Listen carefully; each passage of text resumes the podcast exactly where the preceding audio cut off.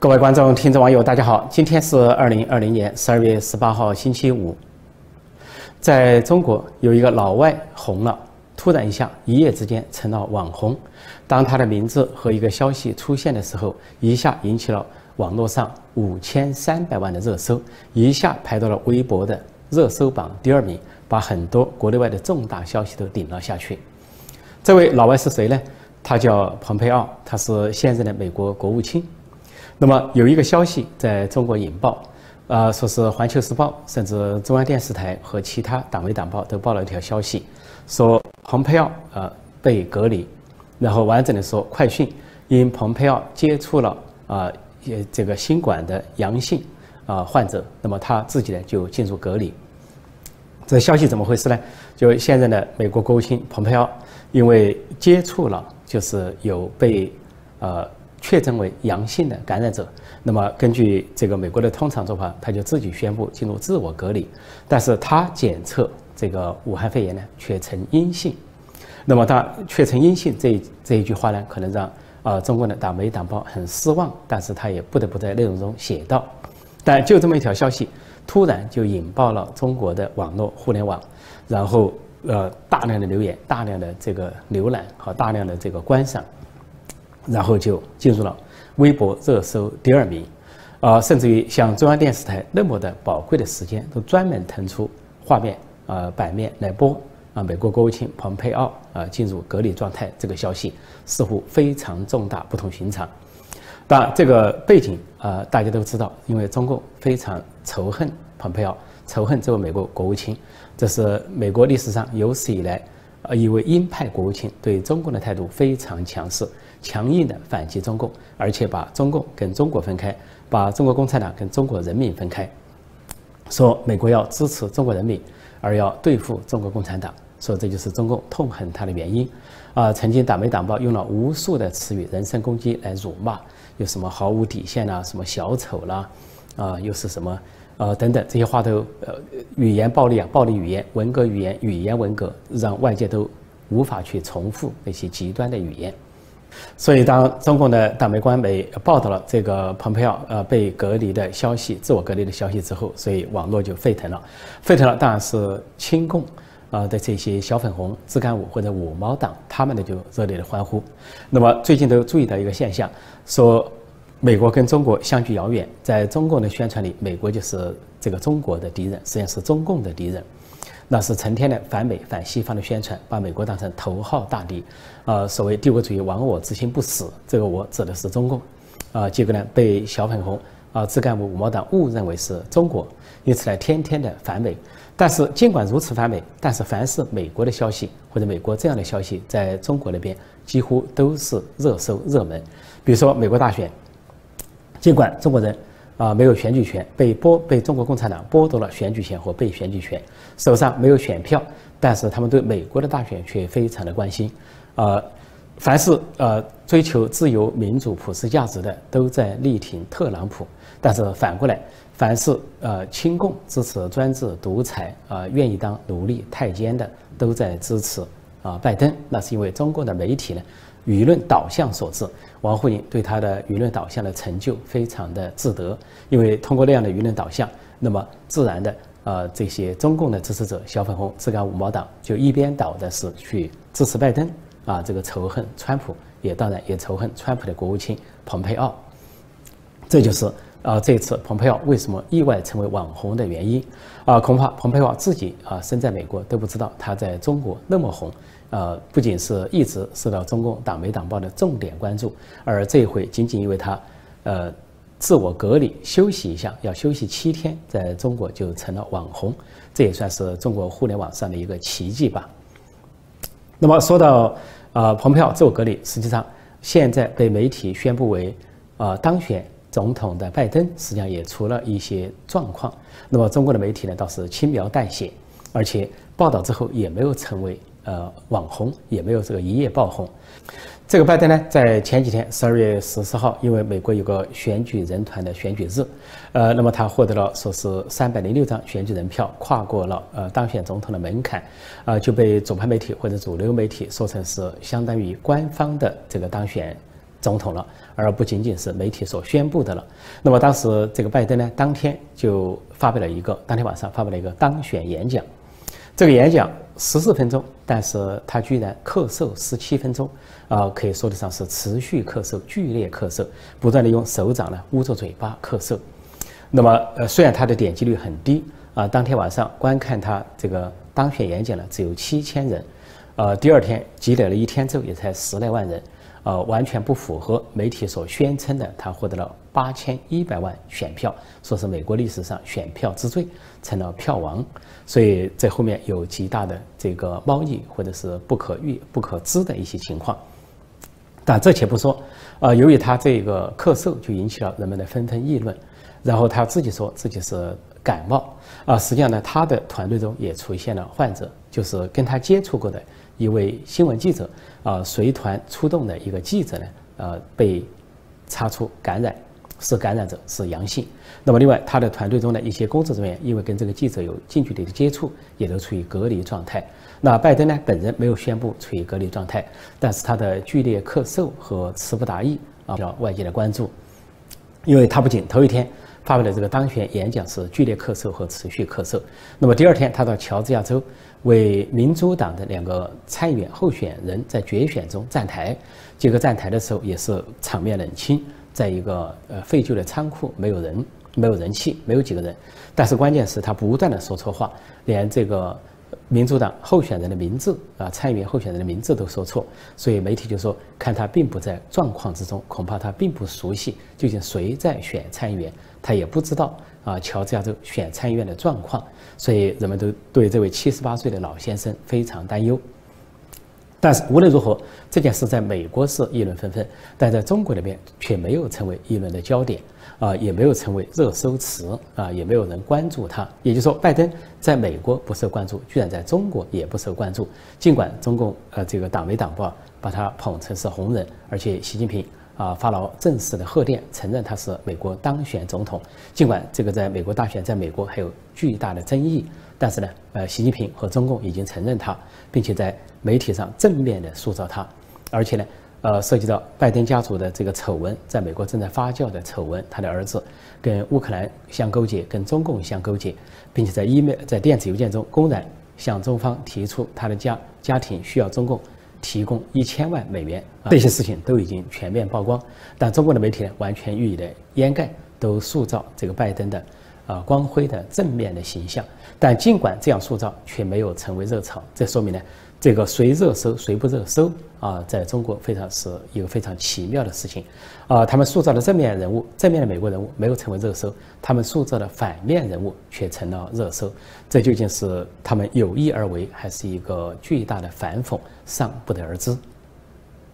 说到感染和隔离，法国总统马克龙那是真感染真隔离了。啊，四十二岁的马克龙啊，昨天是宣布啊，经过检测啊，成了这个武汉肺炎新型冠状病毒，就中国大瘟疫中共病毒的这个感染者呈阳性，那么他立即就进入自我隔离状态，进入治疗。啊，比他大十五岁、现年六十七岁的呃第一夫人倒暂时没事，但是呢，跟马克龙接触过的。法国的政要和欧洲的政要都纷纷进入了隔离状态，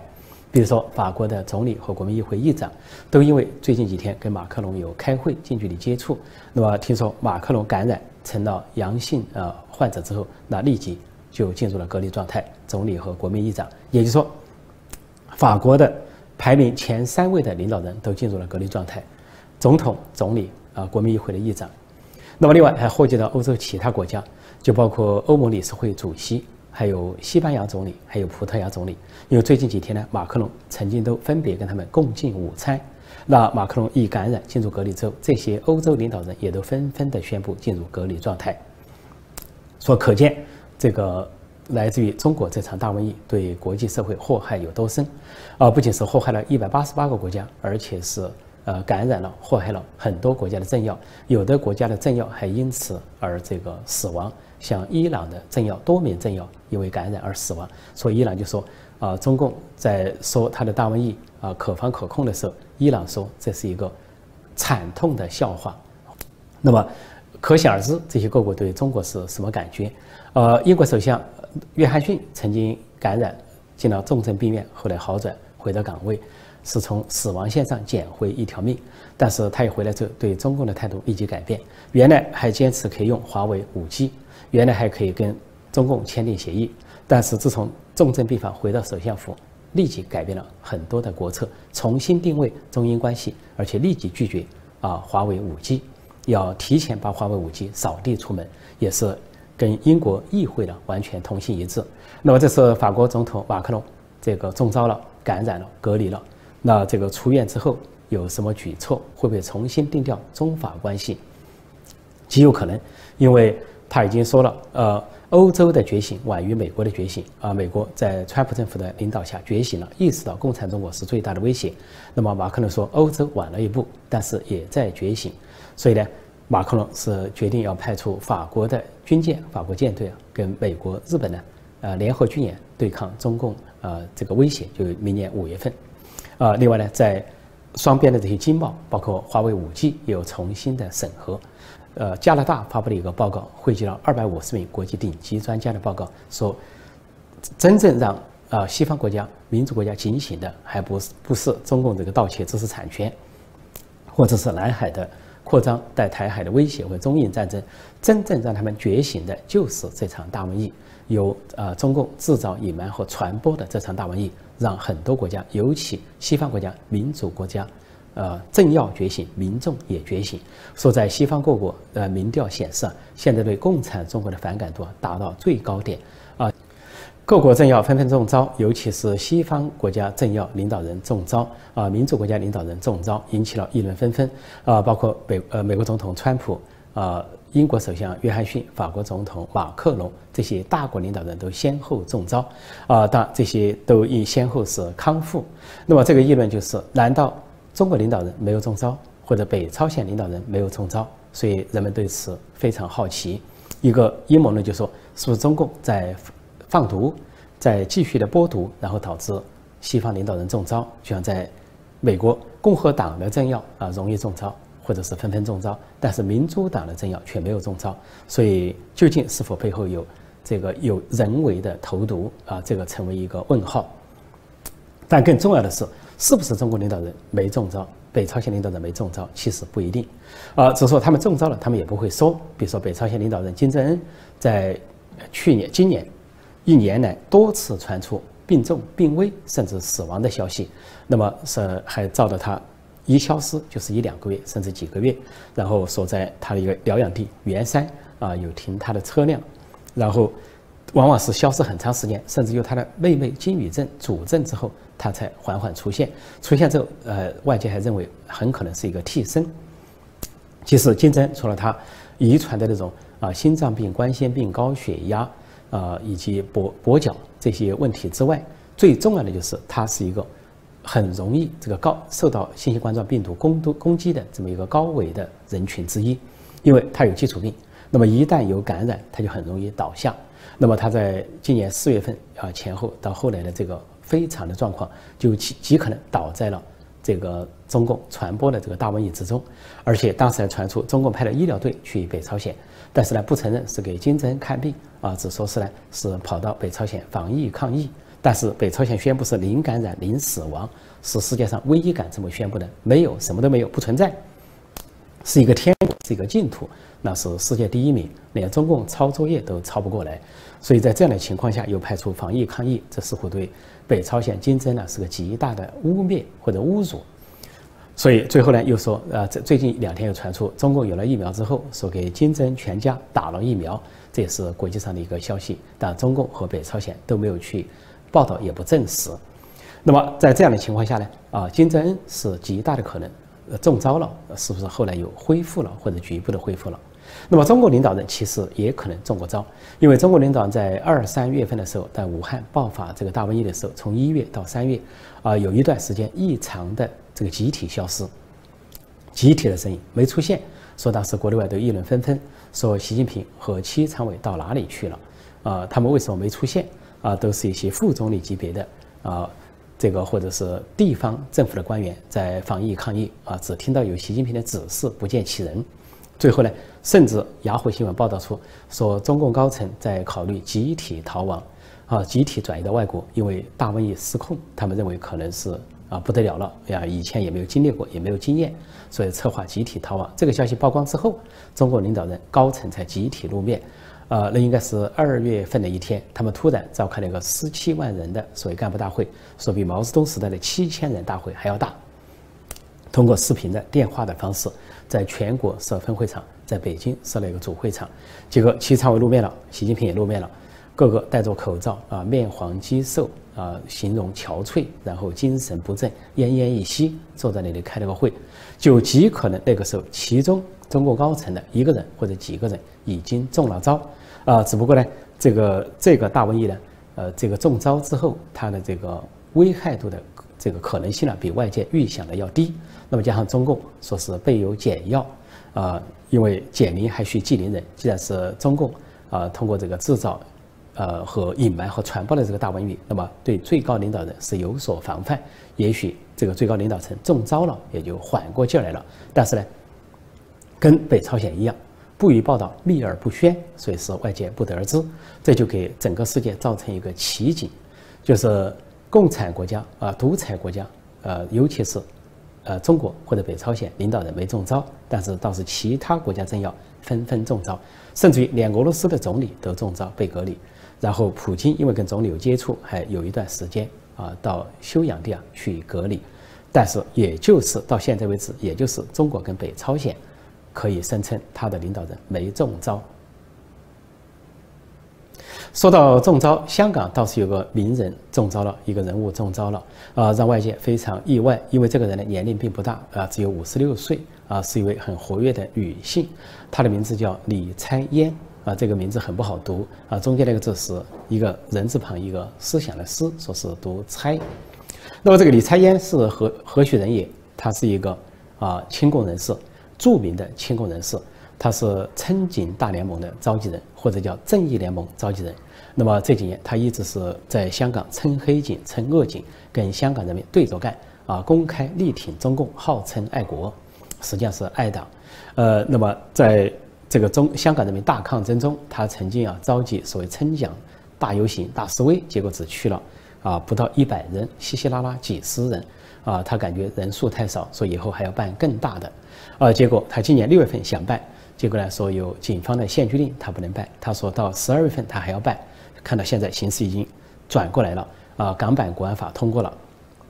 他的觉得他的气候来了，所以他想在十二月办一个大型的春警啊大游行或者大集会，结果未能如愿，说成了他的遗愿，突然传出呢被急救送到医院，所感染了这个新型冠状病毒啊武汉肺炎而死亡。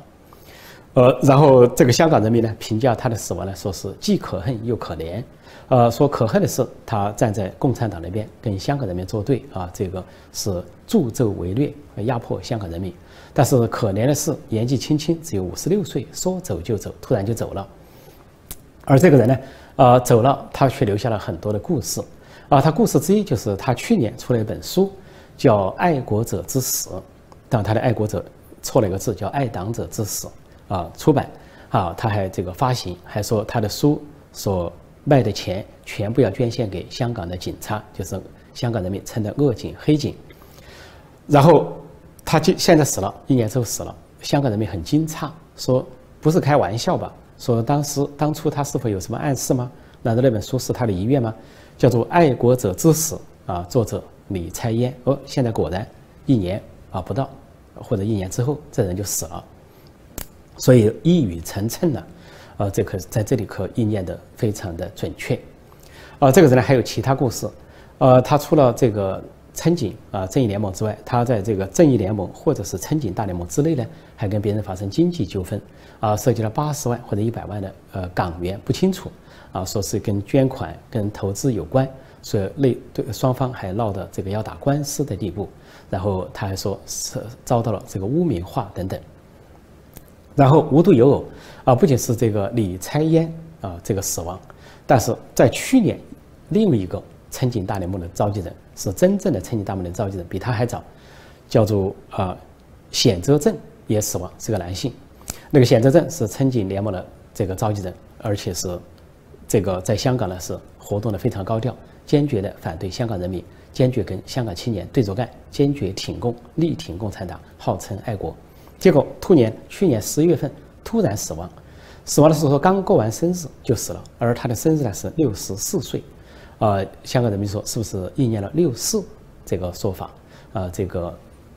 数字，这个神奇的数字，神秘的数字，就是一九八九年的六四大屠杀。那香港人民都是当时站在中国人民一边，站在追求民主自由啊普世价值的中国人民一边，而这个什么显泽镇这些人呢，却站在了共产党那边。因此，他刚过完六十四岁，正在高调的撑黑警、撑恶警，跟香港人对着干的时候，突然死亡。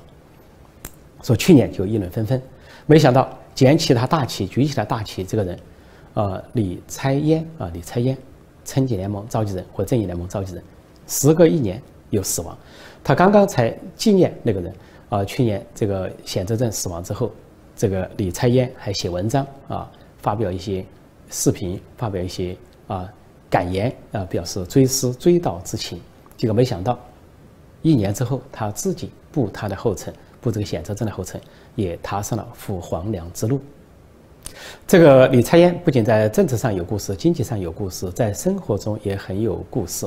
呃，这个人呢是早年失婚，说带着他的儿子啊长大，呃，认为自己呢就是单身一人了。但说没想到前两年，呃，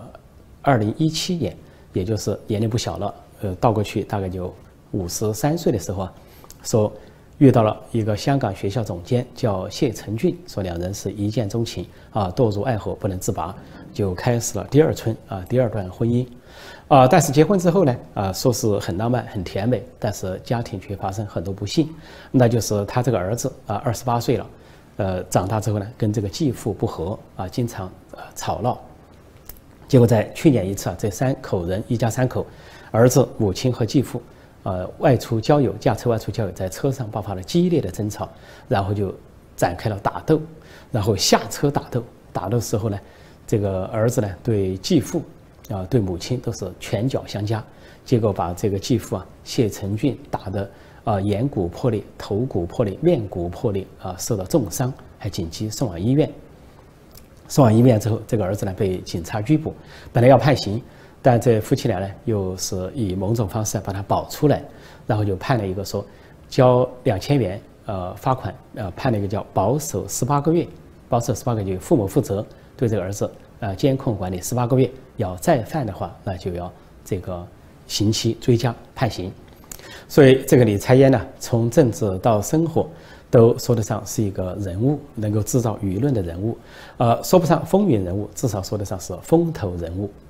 现在这个风头人物突然走了，年纪轻轻，而且走的是中共给他的送礼啊！因为这个新型冠状病毒又称为武汉肺炎，又称为中国大瘟疫，又称为中共病毒，他力撑中共啊大半生，结果最后是中共给了他一个病毒，带走了他的生命。这就不幸的或者不巧的应验了《红楼梦》的一句名言，《红楼梦》在写到王熙凤之死之后啊。作家曹雪芹就留下一句名言，说：“机关算尽，反误了卿卿性命。”说的是王熙凤。现在来对照这个李彩烟，恐怕也恰如其分。好，今天我就暂时讲到这里，晚上继续直播。美国东岸时间晚上八点，中港台时间早上九点，就美国大选的最新情况、后续争议和发展，与广大观众、听众、网友在线互动、在线问答。谢谢大家收看收听。再见。